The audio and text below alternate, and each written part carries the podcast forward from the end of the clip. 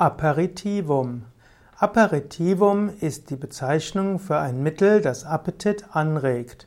Manchmal wird auch ein mildes Abführmittel als Aperitivum bezeichnet.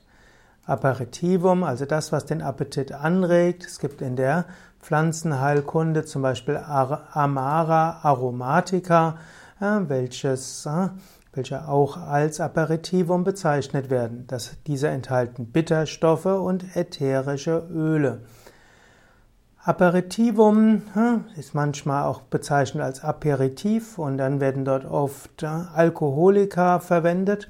Aber ein echtes Aperitivum ist etwas, was die Magendäfte anregt und was die Verdauung in Gang bringt.